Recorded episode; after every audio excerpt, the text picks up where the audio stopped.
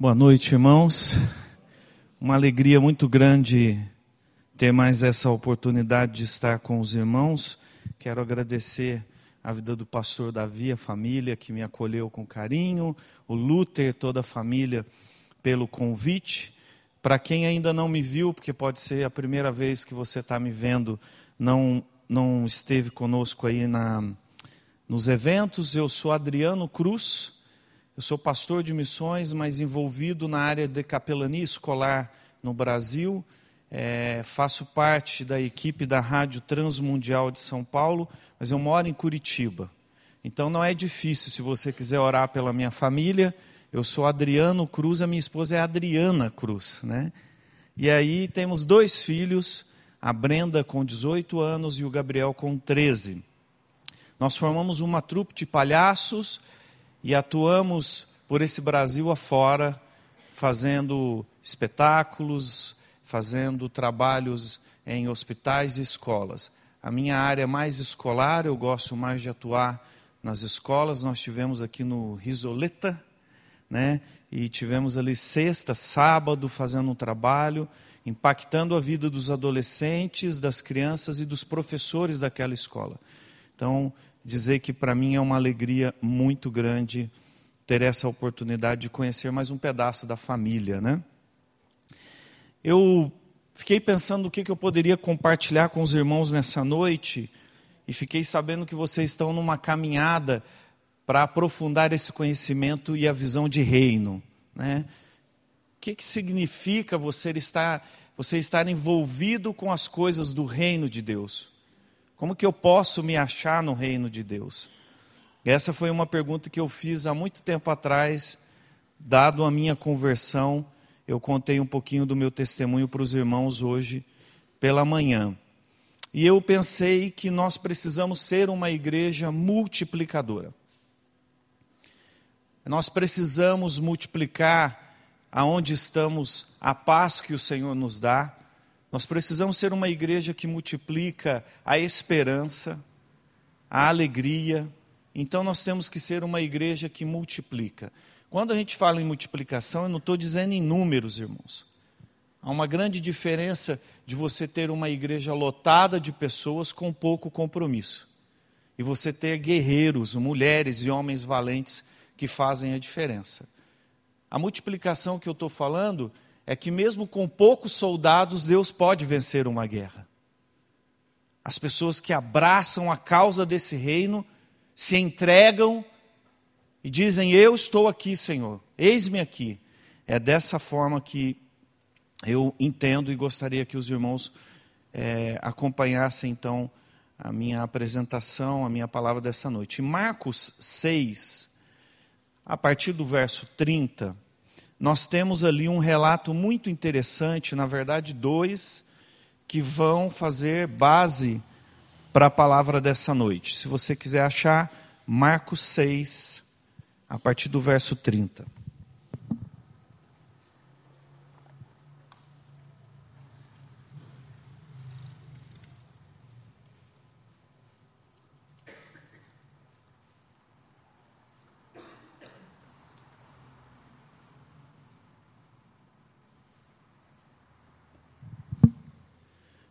Partir do verso 30, o, texto diz assim: Os apóstolos reuniram-se com Jesus e lhes relataram tudo o que tinha feito e ensinado. Havia muita gente indo e vindo, a ponto deles não terem tempo de comer. Jesus lhes disse: Venham comigo para um lugar deserto e descansem um pouco. Então eles se afastaram num barco para um lugar deserto. Mas muitos dos que os viram retiraram-se e, tendo-os reconhecido, correram a pé de todas as cidades e chegaram lá antes deles. Quando Jesus saiu do barco e viu a grande multidão, teve compaixão deles, porque eram como ovelhas sem pastores. Então começou a ensinar-lhes muitas coisas. Já era tarde, por isso seus discípulos aproximaram-se dele e disseram: este é um lugar deserto e já é tarde. Mande embora o povo para que eles possam ir aos campos e povoados vizinhos comprar algo para comer. Jesus, porém, respondeu: Deles de comer você, algo para eles, deles vocês algo para eles comerem. E eles responderam, os discípulos: Isto exigiria duzentos denários, devemos gastar tanto dinheiro em pão e dar-lhes de comer? Jesus perguntou: Quantos pães vocês têm? Verifiquem. E então verificaram e, sabendo, disseram: Cinco pães e dois peixes. E então ordenou é, que fizessem, todo o povo se assentasse em grupos na grama. Assim eles se assentaram em grupos de cem, cinquenta, tomando os cinco pães e os dois peixes, olhando para o céu, deu graças e partiu os, os pães. Em seguida, entregou seus discípulos para que os servissem ao povo. E também dividiu os dois peixes e entre todos dividiu os peixes entre eles. Todos comeram e ficaram satisfeitos, e os discípulos recolheram doze cestos cheios de pedaços de pão e de peixe, e os que comeram foram cerca de cinco mil homens. Logo em seguida, Jesus é, insistiu com seus discípulos para que entrassem no barco e fossem adiante dele para Betsaida. Quando, é, enquanto ele despedia a multidão, tendo despedido, subiu ao monte para orar. Ao anoitecer, o barco estava no meio do mar e Jesus se achava sozinho na terra. E ele viu seus discípulos remando com dificuldade, porque o vento soprava contra eles. Em, na, em alta madrugada, Jesus dirigiu-se a eles, andando sobre o mar e estava já quase ao ponto de passar por eles, quando, os vir, quando o viram andando sobre o mar, pensaram que fosse um fantasma, e então gritaram todos, porque tinham visto e ficaram aterrorizados. Mas Jesus imediatamente lhes disse: Coragem, sou eu, não tenham medo. Então subiu no barco para junto deles e o vento acalmou. E eles ficaram atônitos pois não tinham entendido o milagre dos pães, pois o seu coração, o coração deles, estava endurecido. Depois de atravessarem o mar, chegaram a Genezaré e ali amarraram o barco. Logo que desembarcaram, o povo reconheceu Jesus e eles percorriam toda aquela região, levando os doentes em macas para onde ouviam que ele estava. E onde quer que ele fosse, povoados, cidades, campos, levavam seus doentes para, para as praças, suplicando-lhe que pudesse pelo menos tocar a borda do seu manto. E todos que tocavam eram curados. Vamos orar, irmãos, mais uma vez? Pai, estamos diante da tua palavra, Senhor, e somente a tua palavra nos basta. Senhor, chega agora aos corações, trata a vida dos meus irmãos, a minha vida, Senhor, para que possamos entender como ser uma igreja multiplicadora, Pai. Senhor, a nossa vida precisa expressar a tua graça, o teu amor e a tua comunhão. E por isso nos dá a entender, abre os nossos ouvidos, Senhor, e faça, Senhor, com que a tua palavra encontre terra boa, um coração pronto para receber. É isso que nós te pedimos, em nome de Cristo Jesus. Amém. Quando nós olhamos para um texto como esse, irmãos, algumas coisas nos saltam à mente. A primeira é que Jesus olha para os seus discípulos e vê homens valentes, homens que estão ali do lado dele, que está correndo, que está andando de um lado para o outro, e reconhece inclusive o cansaço desses homens, a ponto de dizer: Vamos para um lugar deserto, vocês precisam descansar. Eu acho, irmãos, que nós, se queremos ser uma igreja multiplicadora, levar esse nome de discípulo de Cristo, nós temos que encontrar no nosso meio homens e mulheres valentes. Cristo reconhece, ele sabe que em algum momento no seu ministério ele vai falar: olha, preciso que você descanse. Mas às vezes eu tenho a impressão de que nós temos gente demais descansando e poucos para trabalhar. Você olha por um lado e olha para o outro, às vezes são as mesmas pessoas fazendo as coisas. O pastor começou a introdução desse culto dizendo: Eu convido você a participar do culto. E nós temos uma concepção um pouco diferente do que Cristo fez com esses discípulos. Ele estava preparando, forjando o caráter desses homens, porque um dia eu vou e vocês vão ficar. E aí então, irmãos, o que nós precisamos entender é que quando você participa desse reino, você tem que ter um grupo que um possa suprir o cansaço do outro. Olha, irmão, deixa, eu estou aí agora. Pode ir, descansa um pouco que eu fico aqui. E me parece que isso faz falta demais hoje na igreja, irmãos. De pessoas que entrem nessa brecha. A ponto de você perceber que Cristo retira os seus discípulos, mas o povo reconhece e logo então, quando desembarcam, Jesus começa de novo uma nova missão. Você já parou para pensar? Quanto tempo levou esse trajeto para que eles saíssem de um lugar para outro e chegassem e encontrassem outra multidão sedenta, correndo a pé? Chegaram primeiro que Jesus e os seus discípulos, e quando Jesus olha, disse: Não dá, gente, são como ovelhas sem pastor. Quanto tempo levou esse trajeto? Já deu para descansar? Aí eu acho que quase que Jesus vira antes de todo mundo descer do barco e fala: É, gente, pensei que ia ser férias, mas não deu não. Vamos pegar firme que tem trabalho para fazer. Então, eu acho que essa nossa sensação de urgência, irmãos, ela precisa estar tá latente, ela precisa estar tá ardendo no nosso coração. Você precisa vir para a igreja e dizer, pastor, eu estou aqui, Sabe, pastor, o que, que precisa? Vamos lá. E, e esse envolvimento que Cristo cobra dos discípulos aqui.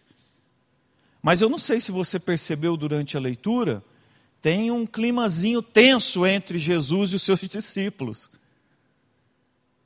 E aí você tem que tirar uma lição disso.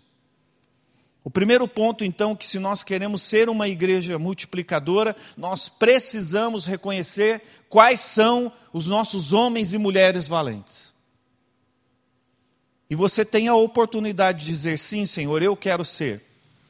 Edson Queiroz, que foi uma referência de missões no Brasil, para quem já leu alguma coisa dele ou teve a oportunidade de ouvi-lo, uma vez ele respondeu num congresso de missões aos pastores, dizendo o seguinte: Como é que a sua igreja, Edson, cresce tanto? A pessoa chega lá, daqui a pouco você já está preparando ela, envia para o campo missionário, é, envolve essa, esse jovem, essa mulher, esse homem num projeto missionário. E como é que a sua igreja cresce tanto? Ele olhou e disse o seguinte: Irmãos, Deus não brinca em trabalho, nós estamos em guerra. E Deus não manda soldado para exército parado.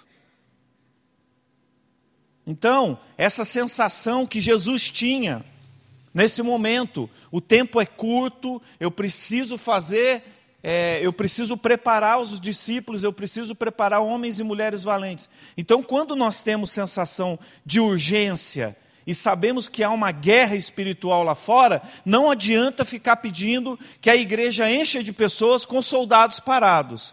Deus não vai fazer isso. Então você quer que a sua igreja cresça, mande os soldados para o campo, porque eu tenho certeza que não vai faltar. Deus vai falar, precisa de mais gente? Então vamos mandar mais gente. Agora, Deus não vai mandar gente para ficar sentado no banco, irmãos.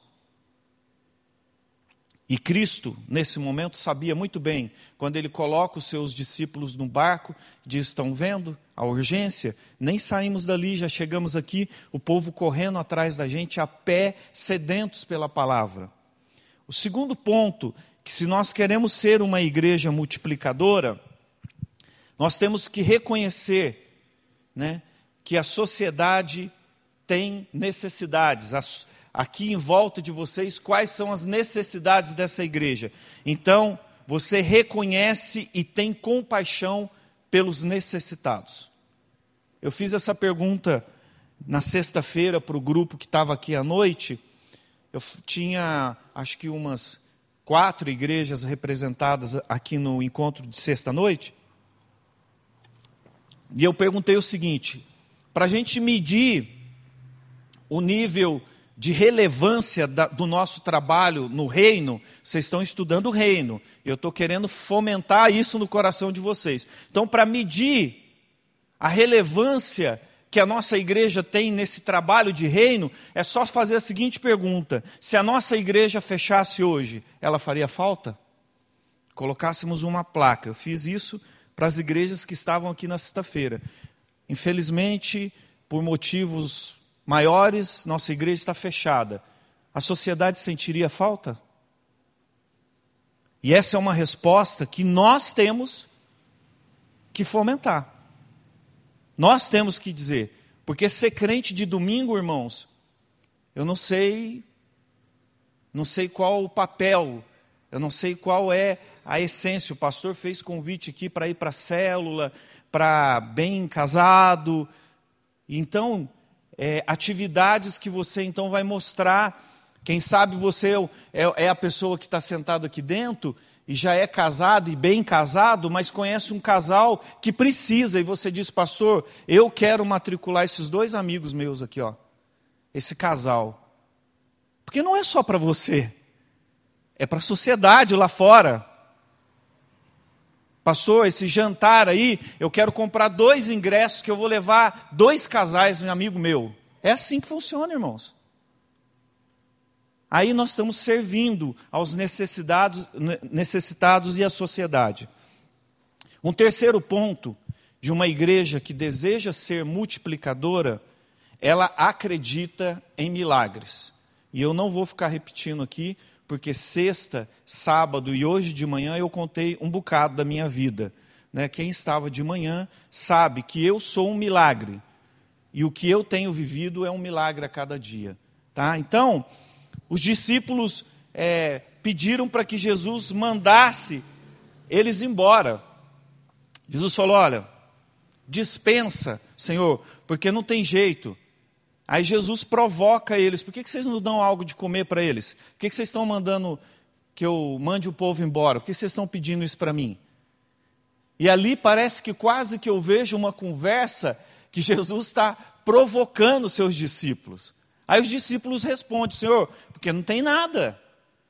Aí falou, vocês têm o que aí na mão? Aí a primeira coisa que o, o, os discípulos rebatem parece que é uma coisa que eternizou na igreja. Quando nós vamos fazer alguma coisa fora do nosso é, da nossa liturgia, a primeira coisa que nós nos preocupamos é com quanto nós vamos gastar.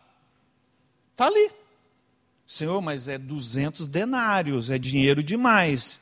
O senhor tem certeza que nós vamos comprar pão para esse povo todo?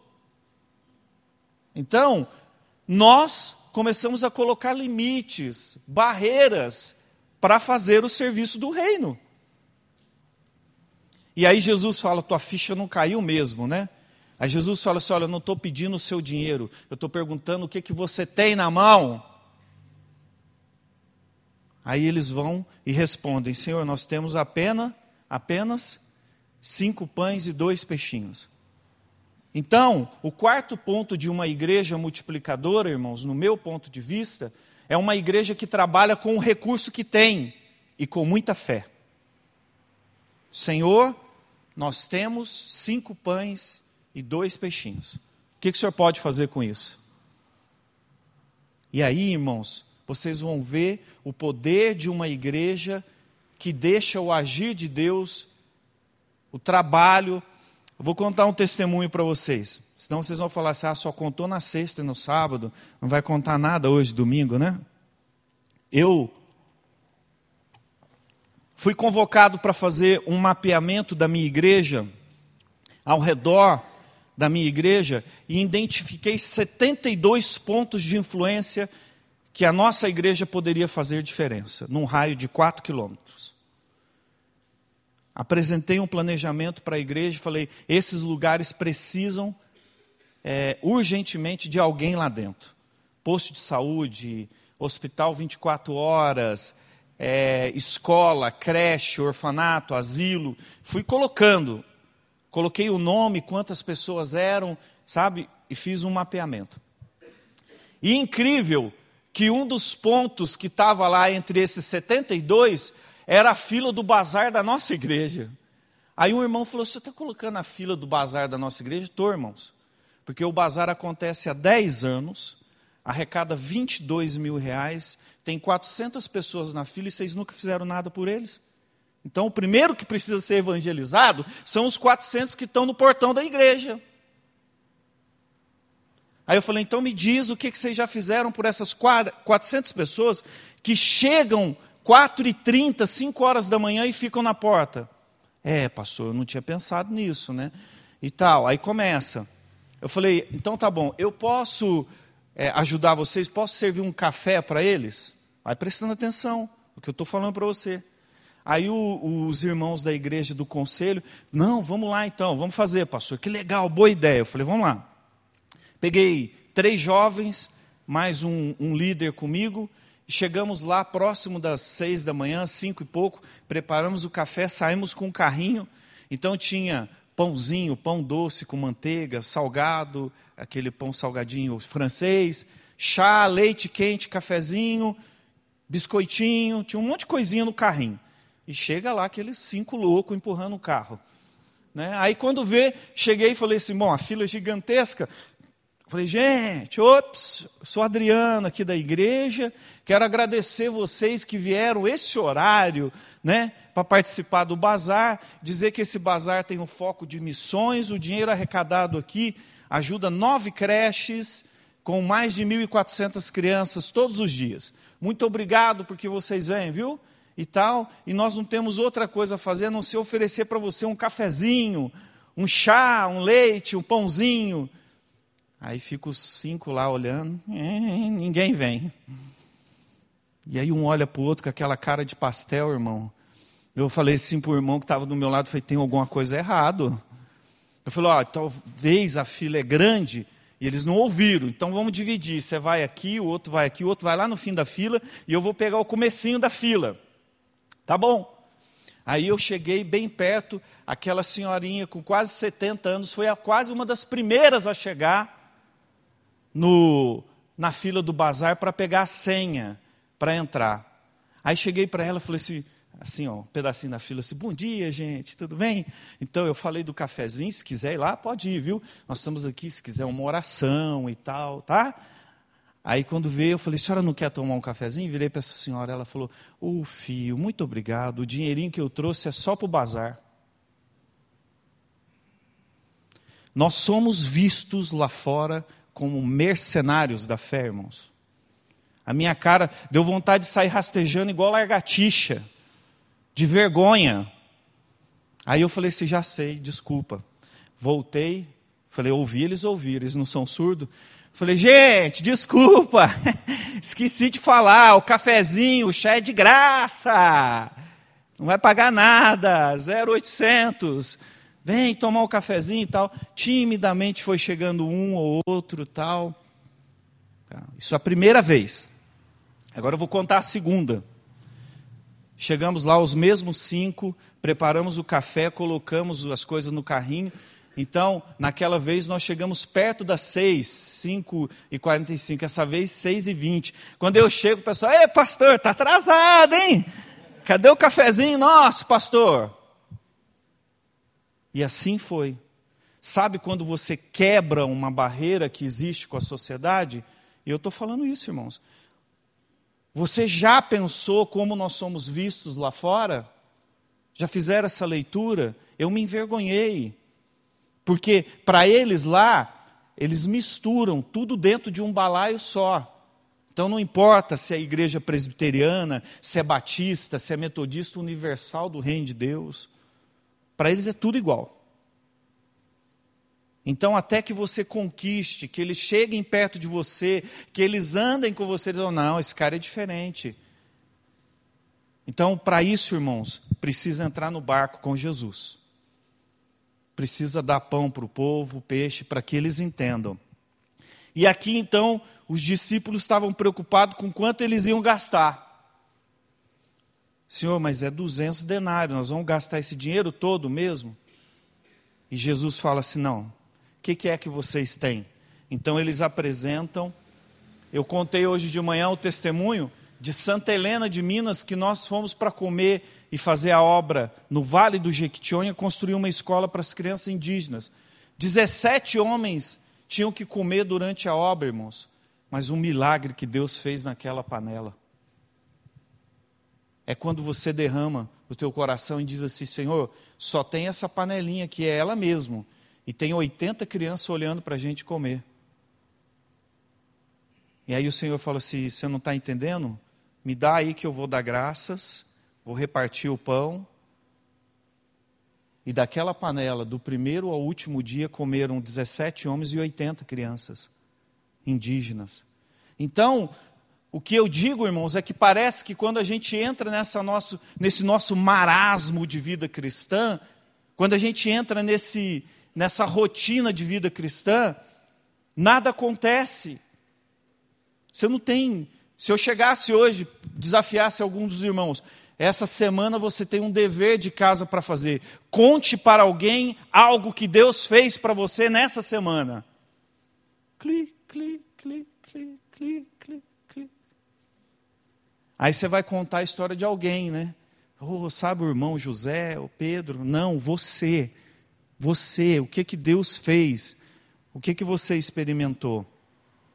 Um quinto ponto ainda de uma igreja multiplicadora, ela passa por tempestades. Jesus, então, em algumas versões diz, Jesus insiste, Jesus ordena, Ali parece que tinha um clima pesado. Jesus parece que olha para os discípulos e fala: Olha, vocês não entenderam nada do que está acontecendo aqui, vão embora, que deixa que eu vou despedir o povo. Agora consegue imaginar? Pastor Davi, a igreja repleta de gente aqui, aí ele chega para os presbíteros e fala: Pode todo mundo embora, deixa que eu vou despedir o povo. Um a um. Cinco mil homens, mulheres, crianças, ele podia dizer o seguinte, gente, pega de 50 em 50, cada um despede um pouquinho aí para ir mais rápido. Jesus falou: não, vocês não estão com o coração aqui. Pode ir, entra no barco e vão embora. E a segunda coisa que a gente precisa entender, que eu me faço pergunta quando eu leio um texto como esse, é: Jesus manda os discípulos embora, e sendo ele o próprio Filho de Deus, soberano, não sabia que o, os discípulos iam passar por uma tempestade? Sim ou não? Sim, irmãos, ou não? Ah, e por que, que ele manda? Por que, que Jesus não fala, discípulos amados meu, fica aqui comigo, bem pertinho de mim, depois nós vamos para o monte orar, tá? Porque se vocês entrar naquele barquinho, o vento vai virar. Jesus fala assim: eu acho que eles precisam passar por uma tempestade para a ficha cair. Então Jesus vai e fala: olha, entra no barco e vai embora. Daqui a pouco eu encontro vocês. Então Jesus manda os discípulos para o barco, insiste, e eles vão, enquanto Jesus ali despede o povo, vai, sobe para o monte e vai orar. Eu tenho, eu tenho impressão, irmãos, que na vida da igreja, na sua vida, na minha vida, na nossa vida familiar, de vez em quando você vai ser empurrado por uma tempestade para ver se a sua ficha cai. Jesus vai falar assim: vou deixar você aí no barquinho. Então, esses momentos na nossa vida, o que nós mais fazemos é questionamos. Sabe por que, que eu estou sozinho no barco? Por que, que esse vento é tão forte? O barco vai virar e eu vou morrer? E a gente faz todos os questionamentos, menos dizer: eu vou esperar. Jesus pediu, eu vou esperar, já já que ele está aqui. Nós não fazemos isso. Mas um sexto ponto ainda de uma igreja multiplicadora, ela não tem um coração duro e reconhece que o trabalho, toda a obra vem de Deus e do próprio Cristo. Me impressiona, irmãos, que chega num determinado momento ali,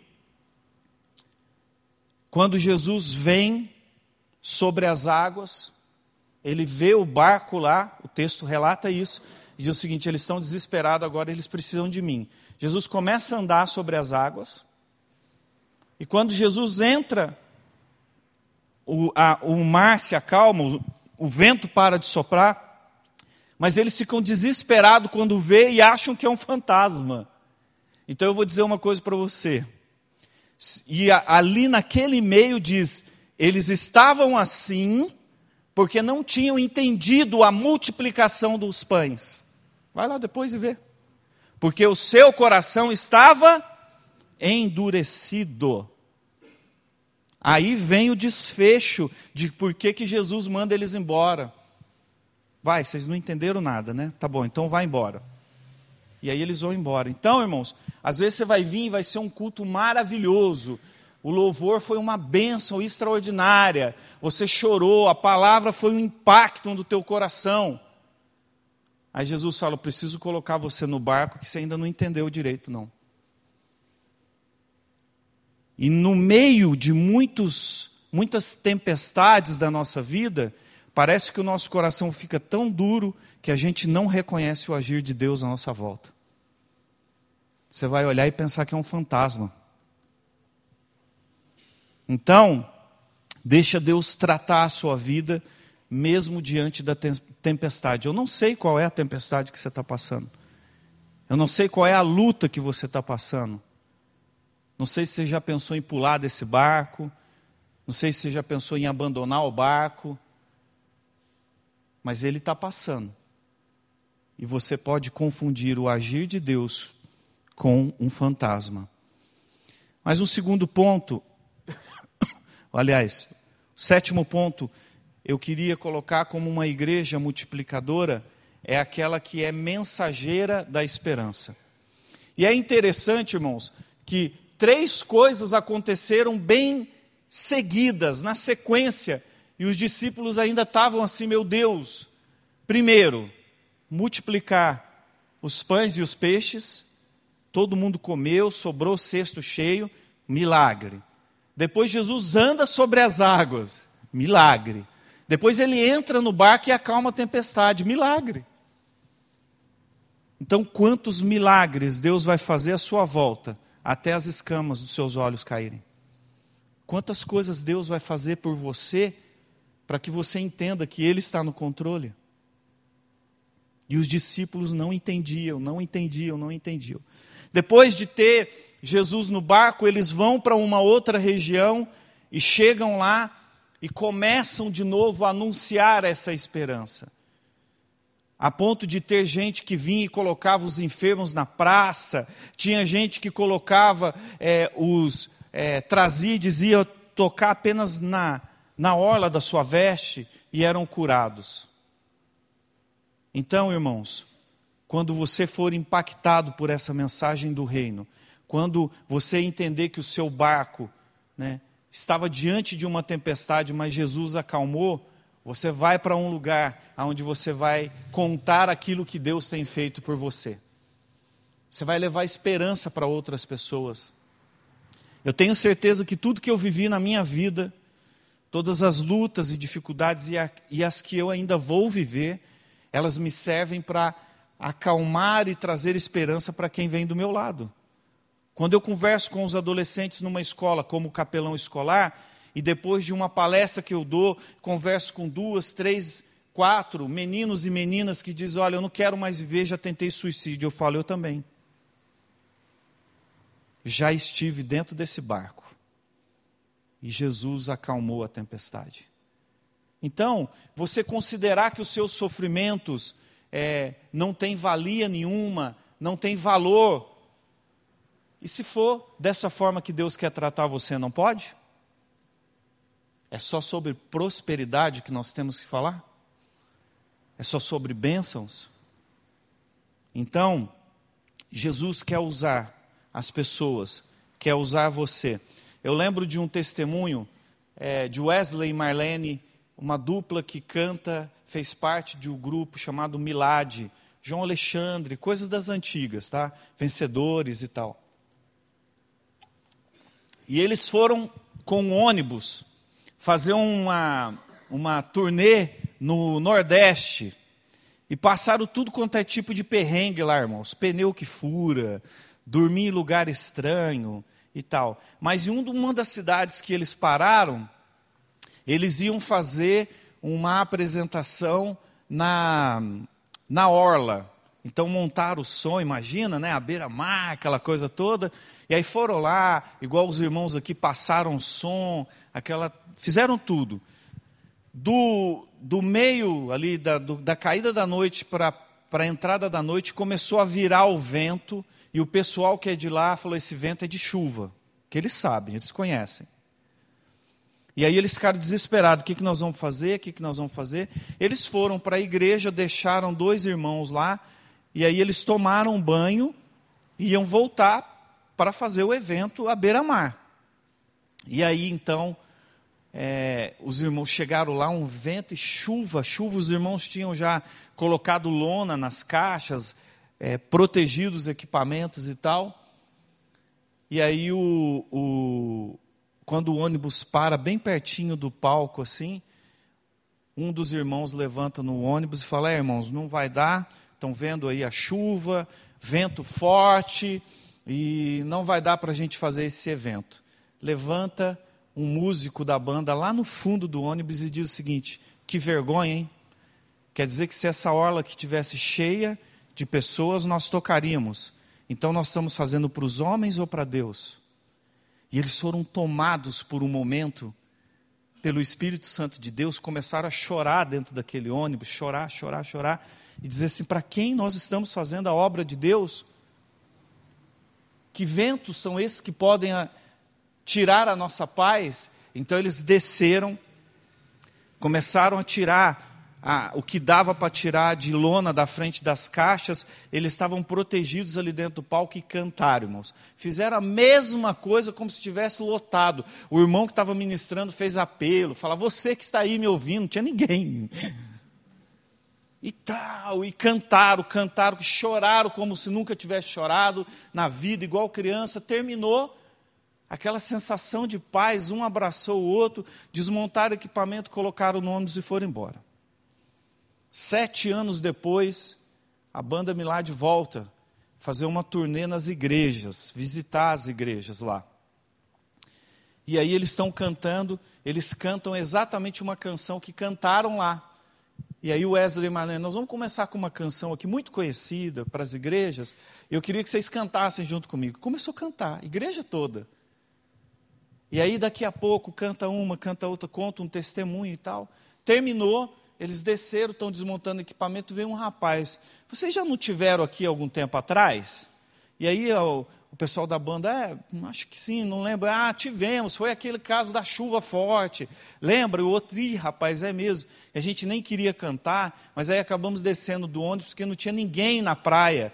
Aí esse cara diz: Ninguém não, eu estava lá. Aí silenciou. Ele falou: Eu era morador de rua e alcoólatra. Eu dormi debaixo do palco de vocês. Ouvi todas as canções. E quando vocês fizeram um apelo naquela noite, eu aceitei Jesus. Nós estamos, irmãos, fazendo as coisas para quem? Para os homens ou para Deus? Os discípulos aqui, tomados de, de temor, de assustados, de terror, vendo fantasma, o vento está forte, não vamos. E o Senhor está falando que a primeira palavra que o Senhor Jesus grita é coragem. Ele olha assim e diz: oh, oh, sou eu, coragem. Vocês estão pensando que vocês estão fazendo as coisas para quem? Sou eu, não tenham medo. E entrou no barco. Quando vocês convidarem Jesus para entrar com vocês no barco, vocês vão perceber que as coisas serão mais fáceis. Vocês vão parar de querer agradar as pessoas, de fazer shows, espetáculos, vocês vão dizer: Senhor, é seu. Tudo é seu. E é para o Senhor. Essa é a posição de uma igreja multiplicadora. E eu finalizo a minha palavra, irmãos, de hoje, com uma frase que eu usei hoje de manhã. O orgulho pode fazer com que você se esqueça do que Deus fez por você. E eu vou repetir. O orgulho pode fazer com que você se esqueça do que Deus fez por você. Quem ouviu o meu testemunho sabe de que eu não tinha nada para dar certo. E aí, de repente, eu me vejo dentro de televisão, rádio, comecei a trabalhar dentro da Record, na cultura, né? e aí comecei a entrar nesse meio e parece que esse vírusinho entrou em mim.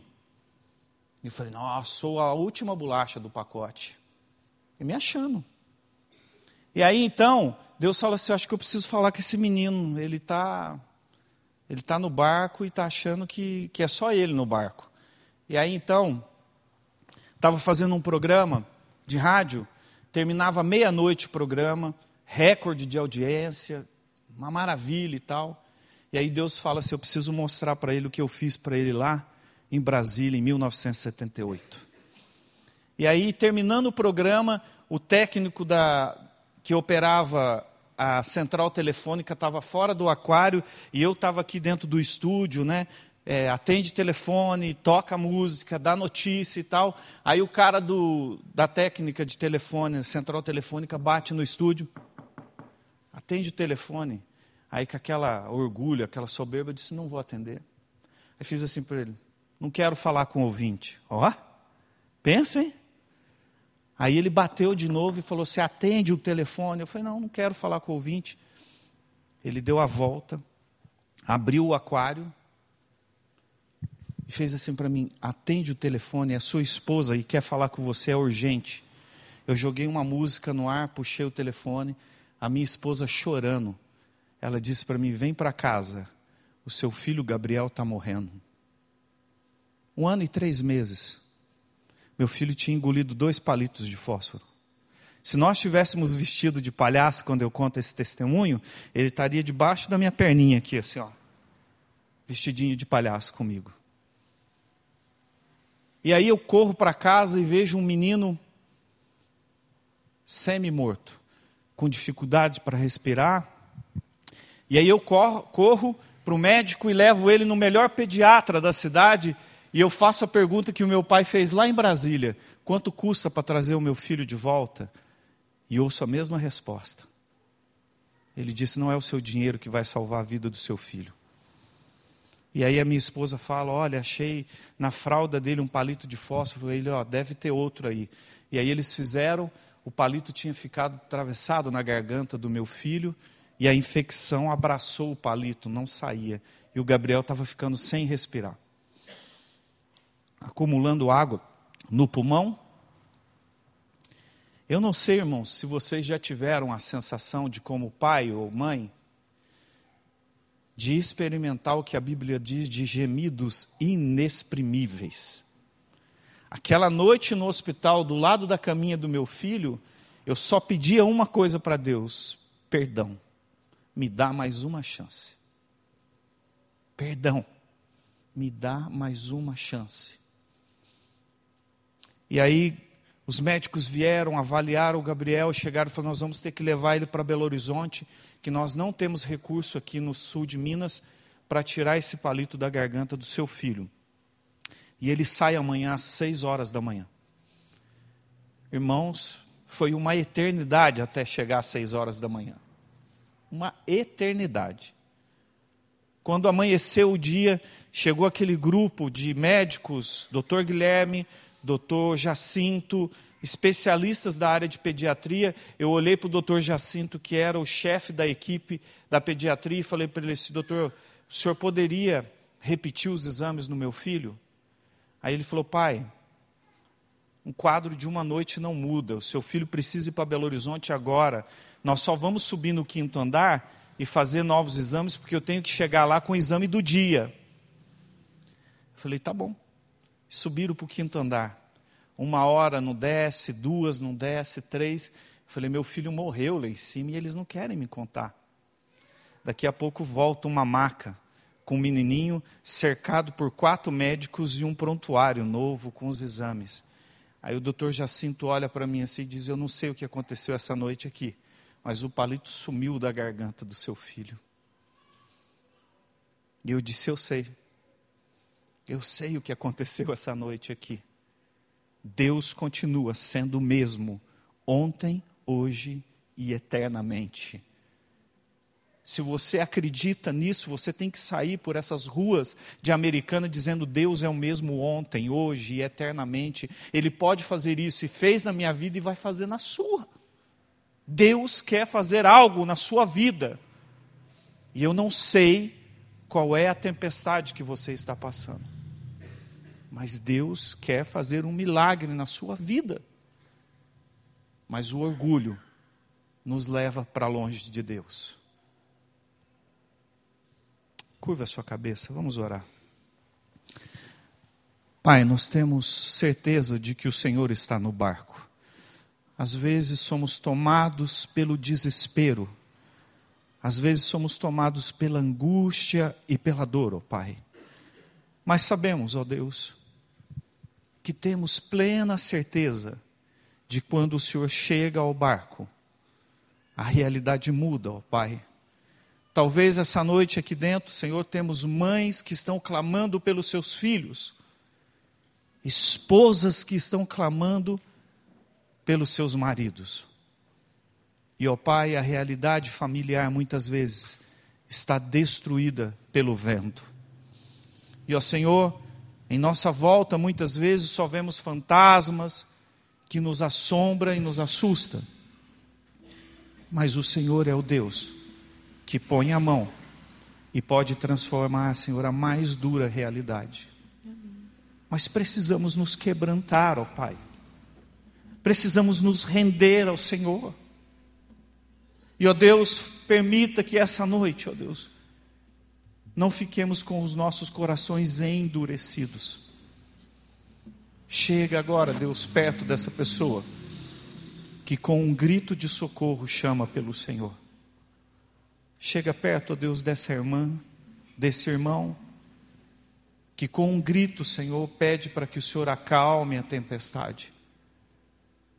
Sabemos, ó Pai, que muitas vezes os ventos perduram, Senhor, ficam mais do que precisavam, Senhor, mas o Senhor é o mesmo ontem, hoje e eternamente. O Senhor não nos abandona e por isso cremos Cremos que o Senhor pode fazer algo novo nesta noite. Cremos que o Senhor pode mudar a realidade de um filho afastado. Cremos que o Senhor pode conquistar o coração de um marido afastado, de uma esposa. Cremos que o Senhor é o Deus que pode tocar numa enfermidade. Pois o Senhor tem feito grandes milagres, mas pela dureza do nosso coração, não somos capazes de enxergar. Renova, Senhor, as nossas forças. E é isso que nós te pedimos, pela graça do nosso bom Deus. Em nome do nosso Cristo Jesus. Amém.